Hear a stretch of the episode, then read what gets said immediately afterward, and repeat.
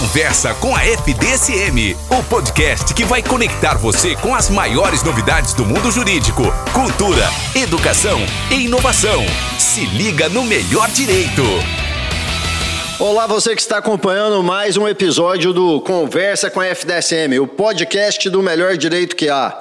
Como eu sempre digo, o melhor direito que tem é o da FDSM. Eu sou o professor Conte, direto aqui do sul de Minas, nesse finalzinho do inverno de 2022. A gente vai trocar uma ideia aqui muito interessante sobre um instrumento de trabalho importantíssimo para o profissional do direito e que, de forma pioneira, a FDSM traz aqui para os alunos da graduação. A gente oferece isso para a galera é muito importante para a capacitação do aluno do direito e o futuro profissional do direito, independente da carreira que ele vá seguir. Eu já deixei um mistério no ar, já que eu falo qual é o tema. Eu preciso aqui agradecer o pessoal que faz esse podcast acontecer. É uma galera que não conversa com vocês, mas que é responsável por fazer tudo isso acontecer aqui. E é muito importante registrar o agradecimento para eles todos. Ativa seu sininho, a sua notificação no seu, na sua plataforma preferida aí. O que é importante é que você acompanhe o Conversa com a FDSM. E tudo sobre a FDSM e também sobre o podcast está lá no nosso Instagram, que é FDSM underline oficial. Se você quer falar conosco, quer dar uma sugestão, apresentar uma crítica, uma oportunidade de melhoria, sugerir, sugerir um tema ou um convidado, pode mandar lá no FDSM Underline Oficial, que vai chegar aqui pra gente e a gente te dá um retorno depois. Então hoje, vamos lá pro mistério. A minha convidada especial aqui é a professora Anelisa e ela vai explicar para nós e tirar um monte de dúvidas aqui, ensinar bastante a gente a respeito de oratória. E aí nós vamos falar de oratória jurídica né? Ela dá um curso aqui na faculdade há algum tempo, esse curso evoluiu, e aí eu vou passar para ela, ela que vai explicar isso e a gente vai conversando aqui a respeito de oratória jurídica. Anelisa, para a sua saudação inicial. Tudo bem, Conte? Bom estar aqui de novo com você, com o pessoal. É sempre um prazer vir aqui. E como você falou, o diálogo de hoje é sobre oratória jurídica, né? Aqui na FDSM teve uma primeira vez, logo que eu cheguei, a gente pensou em dar um curso, mas esse curso ele não tinha muita interação. O pessoal mais ouvia a gente falar do que efetivamente praticava uma discussão de oratória, né? Então é onde a gente explora, por exemplo, a oratória com que eu trabalho é, é uma oratória é, aristotélica. Existem várias formas de você discutir oratória mas essa que a gente explora aqui é uma, oratória aristotélica. Isso significa dizer que tem sempre três elementos principais o ethos, o patos e o logos. Ah, entendemos tudo aqui. O povo da produção aqui, eu vou pedir até para tirar uma foto para pôr no Instagram, para mostrar a cara de compreensão da galera, que deve ser a sua cara aí ouvindo esse nosso podcast. Então vamos agora ligar a tecla SAP. Por favor, Anelisa, com a Traduzindo. tecla SAP agora. Vamos lá. Traduzindo, o ethos tem a ver com essa possibilidade de você demonstrar para as pessoas que você tem autoridade para falar em um assunto. Então, por exemplo, eu como doutora em educação, se eu viesse aqui fazer uma palestra sobre engenharia civil, as pessoas aí achar isso muito estranho. Assim, mas a Ana não entende nada de engenharia civil, o que ela está falando disso, né? O patos é a questão da empatia. Então, eu consigo me conectar com as pessoas que estão me ouvindo, me vendo. Isso, depois da, da pandemia, a gente começou a pensar também nesse aspecto da, da distância, né? Que aí, como que a voz pode fazer com que a pessoa fique mais é, tendenciosa a te ouvir, a estar com você e tudo mais. E tem o logos, que tem a ver com aquilo que você conhece.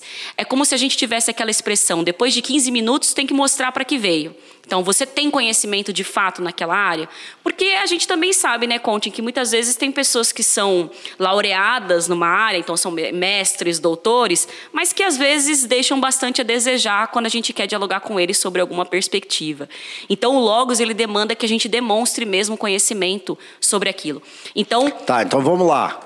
Eu sou doutor em educação. Esse é o... Etos. Tá, é a minha autoridade. Exatamente. Tá bom a minha maneira de me comunicar, a minha voz, a condição com que eu me conecto com as pessoas.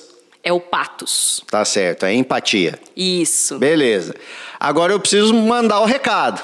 Exatamente. Então, eu preciso saber falar de educação. Exatamente. Aí vem o logos. Entendi. E aí a gente fecha com essa tríade, então a ideia é sempre explorar essas três coisas. Então, nos primeiros cursos que a gente deu, inclusive às vezes com a participação até do professor Simeone, é, em que ele falava sobre uma composição corporal, né, o nosso comportamento corporal, que ele, às vezes ele demonstra algumas coisas que a gente quer dizer ou que não quer dizer. E também com a participação do professor Kiko, que fez um foco específico em tribunal do júri, que é a área dele, né? É, a gente acabou especificando, ó, além da gente falar para as pessoas sobre o que é etos, patos e logos, por que, que a gente não coloca elas para numa situação exatamente numa situação em que elas têm que fazer tá, isso. mas eu queria dar um passo atrás Ana o que, que é oratória você já entrou no Aristóteles aí, no Etos, não sei o que, tal, que agora está claro. Mas vamos lá, o que é oratória? E por que o termo oratória jurídico, a expressão? Né? Perfeito. Né? A oratória é uma forma de se comunicar. Na oratória, a gente se preocupa com aquilo que o emissor, que é quem comunica, vai trazer para o receptor, que é quem vai receber a mensagem. Então eu já preciso fazer seu curso urgente, né? para continuar aqui no podcast. De jeito nenhum, você tá mandando melhor do que muita gente. E aí essa coisa do receptor do emissor, existe o processo de comunicação que um dos elementos que a gente pode usar é a oratória. Nesse processo de comunicação, de oratória, a gente pode ter alguns ruídos acontecendo no É, aconteceu caminho. agora aqui, né? Entrou um ruído musical aí, mas faz parte. Vamos lá, então. Esses ruídos podem ser, inclusive, quando a gente tem dificuldade em falar ou se fazer entender ou o ruído musical, enfim, são várias coisas que podem interferir nessa relação entre o comunicador, né, o emissor e o receptor da mensagem. A oratória ela vai cuidar para diminuir o máximo possível desses ruídos, controlar o máximo possível para que você possa administrar bem o que você vai falar. E que tenha uma comunicação que seja eficaz, eficiente, clara, precisa. Exatamente. E uma comunicação, no caso da oratória, é que ela não vai se firmar só na informação. Às vezes, para informar a, a, a, a oralidade, né, falar, não é o melhor elemento. Às vezes, escrever é a melhor forma de você informar alguém de algo. Agora, quando você quer, além de informar, provocar e fazer com que isso depois se expanda, que essas pessoas que te ouviram comentem sobre o que você falou, aí sim a gente precisa da oralidade. Então a oratória é um elemento que vai pensar em como você vai provocar o outro para que pensar. Ele... Exatamente. E para continuar falando aquilo que você tá. falou com ele. Então né? a oratória eu posso dizer que ela tem um, um objetivo maior que é incomodar a pessoa Exatamente. que está ouvindo, é isso? Exatamente. Incomodar no bom sentido, colocar ela para pensar a respeito daquilo, refletir, participar dialogando, questionando. Exatamente. É isso. Inclusive, um dos elementos para a gente avaliar isso é a questão do interesse. O seu receptor está demonstrando interesse? E na atualidade é uma coisa muito difícil da gente perceber, mesmo presencial, porque às vezes isso acontece muito com a gente em sala de aula como professor. Tem alguns estudantes que estão lá mexendo no celular, fazendo outra coisa, né? E isso, a, a primeira coisa que a gente pensa, pô, não está prestando atenção, não está tendo interesse, né? E aí existem algumas, uh, alguns comportamentos físicos, corporais, que a gente pode perceber que, a, a despeito da pessoa fazer outra coisa, ela está interessada no que você está falando, né? Isso também resulta, por exemplo, no final de uma palestra em que você tem perguntas. As perguntas também podem traduzir um tipo de despertar você conseguiu despertar interesse naquelas pessoas, né? É, então a oratória no geral, ela tem essa, esse objetivo da provocação. Na questão da oratória jurídica, é uma provocação exclusivamente no campo jurídico. E aí a gente vai poder explorar ela é, em diferentes áreas. Então, por exemplo, enquanto juiz, a ideia é fazer-se claro naquela, naquele comando, naquela condição de conduzir a atuação dele dentro de um tribunal. É, no tribunal do júri, você vai ter sempre a defesa, a acusação, eles com seus objetivos ali também de fazer, se fazer entender muito mais para o júri do que especificamente para o juiz, né? Então, a oratória jurídica ela vai demandar da gente um, não só uma compreensão desse elemento de é... qual o objetivo eu quero atingir? Exatamente. Como você falou do júri aí, o promotor quer condenar, o advogado de defesa quer absolver. Né? Exatamente. Então, além, além disso, você vai se preocupar que tem um conteúdo jurídico por trás dessa discussão. Né? E a questão do conteúdo jurídico, é, Conte, é que ele está sempre associado a uma discussão de interpretação jurídica. Então, é sempre interessante a gente, a gente perceber qual que é o mote principal, o que, que é que vai despertar o interesse da pessoa para aquilo que a gente está falando, que é diferente, por exemplo, do que outra pessoa falaria. Então, por exemplo, se eu é, quero discutir direitos humanos e vou falar do direito da autodeterminação dos povos indígenas, eu posso começar uma discussão que seja histórica. Em termos jurídicos, isso vai me ajudar, mas talvez não, não capte muito interesse, por exemplo, de alunos do século XXI, se eu começar por uma discussão histórica. Agora, se eu colocar para eles um fato imediato, por exemplo, nós temos algumas comunidades indígenas que têm o hábito de é, assassinar as crianças que nascem com deficiência. Aí eu tenho certeza Isso é um que eu costume já deles. É um costume deles. Tem eu que entender captei. a cultura dele. Exatamente. Me choca, porque eu não sou da cultura deles. Exatamente. Então você já vai começar com um fato chocante. Exato. E aí a pessoa Eu já se sente Se liga. provocada. Aí depois eu posso falar sobre os elementos históricos, não é que eles não vão aparecer, eles vão, mas eu vou provocar a presença deles a partir daquele fato que eu acho que é mais interessante para provocar a- a- as pessoas que estão ali me ouvindo, né? Então, a oratória jurídica, ela procura fazer esse... É, eu- engraçado que eu tive uma vez um, um candidato a doutorado na Unicamp e ele usou uma expressão que agora ele me contaminou. É, dar um boom. Fazer essa coisa do, olha, eu vou te provocar tanto que você vai se chocar com Ah, aquilo que eu tô deixar trazendo. chocado. Exatamente. Então, só que esses são elementos que você, se você não domina bem o conteúdo, você se perde. Então, eles são não adianta nada eu dar o boom e não explicar, né? Exatamente, eles são bem arriscados. Então a oratória tenta fazer com que você, primeiro, controle o seu corpo, controle a sua forma de se comunicar, para você poder dar toda a atenção necessária para o conteúdo. Né? Entendi. Ana, e aqui na faculdade, então, vamos lá. O aluno da graduação, qual é a importância para ele e como é que é a sua experiência com esse pessoal? E agora tem uma experiência nova, porque antes o, o curso de oratória que você oferece, ele era mais teórico. E agora ele evoluiu para a prática. prático. Né? Então vamos aí. Por que a oratória para o aluno do direito, o aluno da graduação? Olha, o aluno da graduação, é, pelo formato que a gente tem de educação, mesmo aqui na FDSM, ainda que a gente tenha atividades que a gente perturbe os nossos estudantes, que eles não sejam meros receptores do conhecimento, em algumas situações, as aulas é, faladas e até pré-dialogadas não chegam a tirá-los tanto dessa posição de receptores. Então a ideia é que eles possam ser colocados nessa outra posição de emissor. Então, como que a gente faz quando inverte essa situação? Eu sei de vários colegas que em sala de aula colocam os estudantes nesse, eh, nesse outro papel, mas aí talvez a gente perca a oportunidade, por exemplo, de avaliar pontualmente como que aquela pessoa se sai naquele papel. Então, a ideia do curso prático agora é, depois de você saber os elementos, tanto que assim, Conte, para fazer o curso prático, obrigatoriamente tem de ter feito... Tem que ter feito o teórico, é pré-requisito. Exatamente. Porque aí no prático, como é- pouco tempo e tem que ser turmas bem pequenas, não vai dar tempo de ficar retomando essa discussão. Então, a gente parte Ele do pressuposto... ele tem que saber o que ele vai fazer. E aí ele vai fazer. Exatamente.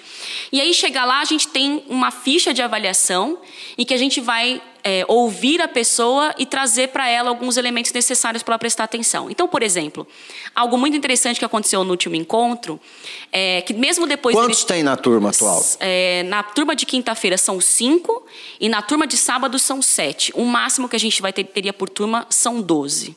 Né? É, quando a gente colocou a primeira atividade que o pessoal faz, é uma atividade que ele já Isso fica é aula particular, né? praticamente. É aula particular, ué, tá louco? 5 e Praticamente. 7 aula particular. O que significa que não dá pra faltar, viu, galera? Porque a professora sabe o nome de todo mundo. Exa- É bem por aí. Eles acabam se colocando numa situação de é, desconforto e depois eu pego esse desconforto e converso com eles, né? E um erro muito comum, Conte, muito, muito comum e que assim, é, embora a gente esteja falando de oratória jurídica, isso serve para qualquer área, é o pessoal não se apresenta. Eles às vezes começam a falar sem falar os próprios nomes, né? Por exemplo, já quebrou aquela ordem do etos. Quem é você e por que, que você fala sobre isso? Tem um tanto de podcast gravado nosso aqui que eu não falei meu nome. Então, assim, eu falo, gente, vocês já repararam que aqui nas palestras da FDSM, mesmo que a gente tenha professores da casa, uma das coisas que eles sempre fazem é se apresentar, mesmo que a gente saiba que eles já são daqui. Então, esse fator é super importante, que é estabelecer o lugar de onde você vai falar. E outra coisa interessante é que normalmente o pessoal encerra as falas com ah, então é isso, ao invés de ter um encerramento. Como, por exemplo, aqui quando você fala, pessoal, ah, vamos para as considerações finais, né? É, é uma forma de você resumir ou fazer uma chamada para que a pessoa explore mais aquela temática. Às vezes a, a pessoa vai super bem no meio do caminho, no conteúdo, no final ela fala, ah, então é isso. E aí, meio que você perde um pouco do interesse daquilo que foi discutido, né? Então, esses são erros bastante comuns. Então, vamos lá. Já percebi que o aluno que vai fazer o curso na versão prática, aí o segundo módulo, vou chamar uhum. assim, na prática, ele tem que estar tá bem aberto à crítica. Tem. À crítica construtiva. Tem. Né? Porque senão tem que, mas eu faço com bastante cuidado, tá? Não, é, é, é, por isso que eu falei, a crítica construtiva, a gente precisa entender isso. Né? Claro. É, a gente que dá aula há algum tempo, no meu caso, desde antes de Cristo, é, a gente acaba percebendo. Eu sou muito crítico, eu percebo. Eu tomo muito cuidado. Até porque eu tenho a atividade de divulgação da faculdade também, eu tomo muito cuidado. Mas é muito importante alguém falar. É, quando a gente tem uma certa experiência, né, a gente fica mais confortável, Verdade. acha que está dando certo, que está tudo funcionando. Eu peço para o pessoal da aula, da sala, me dê feedback daquilo que eu preciso melhorar. O que está bom, vamos manter, que joia, mas preciso melhorar. Né? É o tal do. É. a, então, eu participei de uma banca recentemente e o aluno desenvolvia o raciocínio e terminava sempre assim: e tudo mais, e tudo mais e tudo mais. Todo raciocínio, uma, uma defesa muito legal. Ah, e tudo mais. E tudo mais. Aí, quando passou para o questionamento, eu perguntei para ele: o que, que significa tudo mais? Que seu trabalho é sobre tudo mais. Você sempre termina a qualquer reflexão sua com tudo mais. Não pode. Tudo mais é o quê? Sim. Né? Deixou a dúvida e faltou aí a clareza na, no processo de comunicação. Então é importante o aluno estar tá aberto para a crítica, porque ele vai ser criticado. Mas o mais importante, Conte, é trazer a crítica com uma solução já. Ó, você sim, faz isso, então, por exemplo, essa coisa do ah, e tudo mais dá para perceber que é um, uma saída, um tipo de apoio que a pessoa tem, porque ela não sabe finalizar. É a muleta, né? Exatamente, a muleta. Então, como que a gente muda essa muleta, né? É uma forma de, de sugerir. Bom, se você tem um roteiro, escreve uma frase que pode te ajudar a fazer o link com o próximo tópico, até você conseguir se livrar desse tudo mais, né? Ou do né, ah, enfim, são essas coisas que a gente vai criando para poder se sentir confortável, né? E todos nós temos esse. Não, isso faz parte, é, né? é, isso faz parte, isso é natural da nossa atividade de comunicação. Quantos encontros são, Ana? Olha, no primeiro módulo e no segundo? No primeiro módulo são quatro encontros teóricos. A gente explora é, com mais profundidade as, as questões do ethos, do patos e do logos. E tem uma participação especial com o professor Rafael Simeone, que é sobre a questão da postura né, corporal. Tipo, seu corpo, às vezes, ele tem que acompanhar o que você está falando senão para. Tem uma obra famosa aí, O Corpo Fala, né? que traz uma série de dicas nesse aspecto. Exatamente. Aí. Então, aí, inclusive, o professor Silme tra traz algumas coisas referentes ao próprio FBI, como que eles percebem, né, na, na conversa é, com, com suspeitos e tal.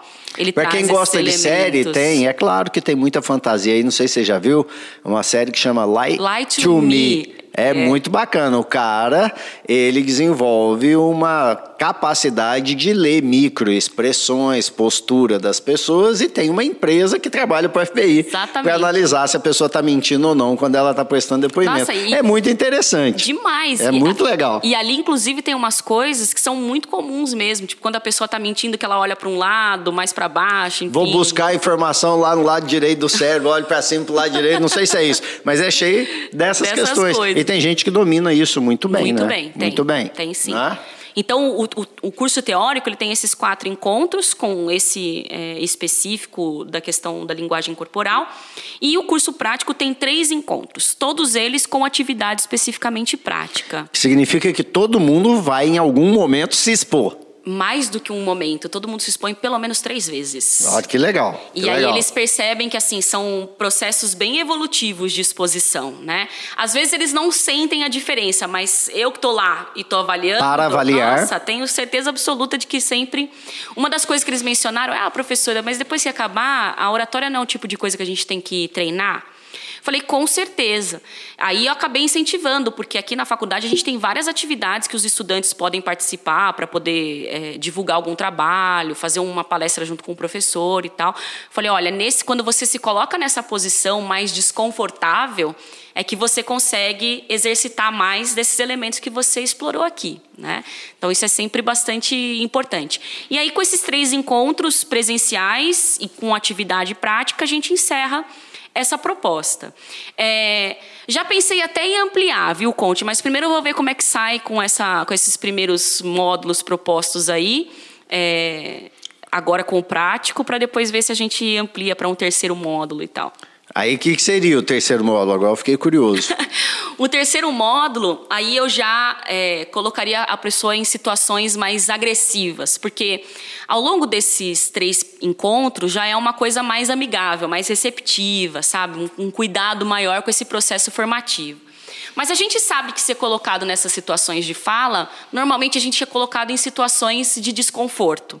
Então seria uma coisa mais agressiva no sentido de ser mais desconfortável. Tá, vamos levar né? ele para a sala de aula, vamos fazer uma banca exatamente, aqui simulada. Exatamente, né? mais ou menos isso. E aí colocar mais gente de fora que não tem nada a ver com o curso para fazer a avaliação, né?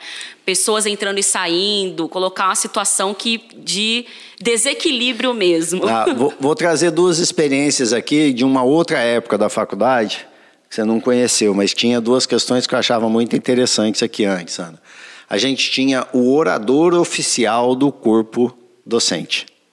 O DA fazia um concurso, quem queria aluno se inscrevia e era eleito durante um ano o orador oficial do corpo docente. Então, vou ter uma palestra aqui com um convidado especial ou vou ter a abertura do nosso congresso. O orador oficial do corpo docente sempre tinha um espaço. Ah, que legal. Era muito Não, bacana. Olha, a gente pode reviver e, isso. E era uma competição aguerrida. Nós temos professores que foram. Caramba. Se eu não estou enganado, o Adilson foi o orador oficial do corpo docente da FDSM. Professor Adilson, vou confirmar com ele depois.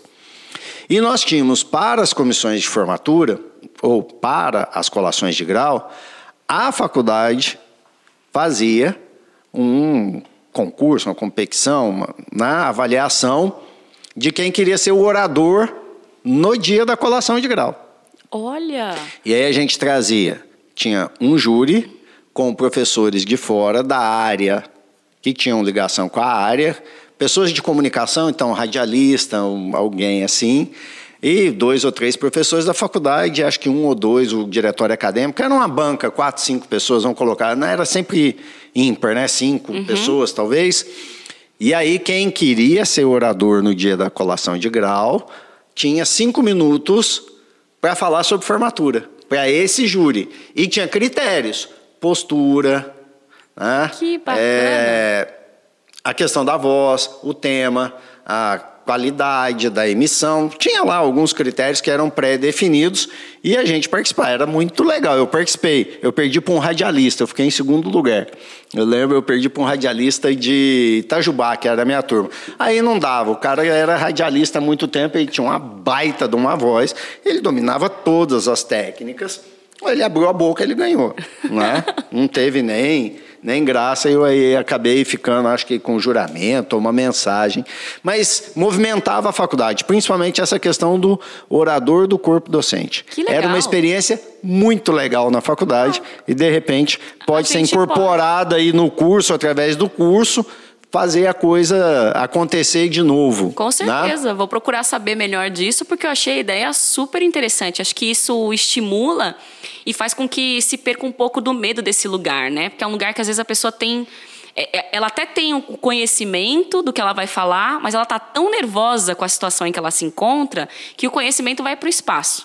Às vezes a pessoa tem que se apresentar, ou seja, ninguém sabe melhor sobre você do que você mesmo, e ela tem uma dificuldade enorme de se colocar nessa posição de é, exposição né, para os outros. Então eu vou procurar saber melhor disso. Pode ser que o terceiro módulo tenha relação direta com essa possibilidade. Uhum.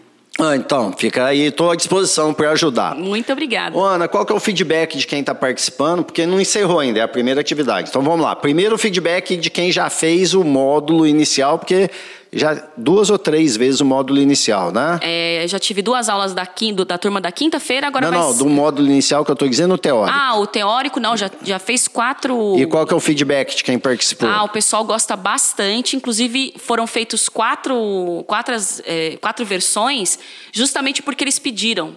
Então, uma das formas da gente poder resgatar são dos cursos de acordo com o pessoal da extensão, a Silvia, né, o retorno que ela tem, é, onde a gente identifica o pessoal fala, ah, eu gostaria que tivesse de novo aquele curso.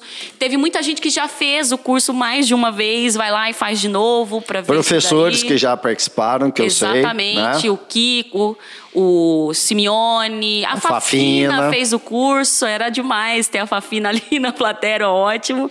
Então a gente tem um feedback bem legal. Foi a partir daí que a gente pensou em fazer mesmo uma atividade mais prática. Tá, e a atividade prática como é que tá? Porque ainda não terminou, né? Como Olha, é que é? Ser bem sincera com você, Conte, eu achei que depois da primeira, do primeiro encontro, eu pensei assim, esse vai ser meu termômetro. Vamos ver se o pessoal vai voltar.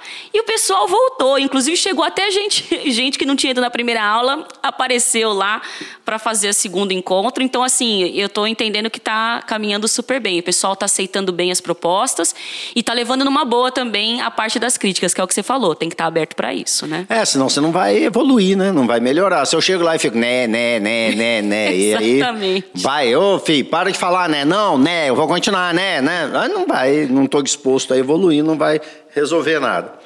Ana, você já participou aqui com a gente, você sabe que nós temos uma assinatura, né? A equipe criou uma assinatura aqui, que é a seguinte: quando a prosa é boa, o tempo voa. E eu tinha certeza que ia ser assim hoje, o nosso tempo está acabando. Eu queria que você fizesse aí o convite para quem quiser participar, conhecer o curso.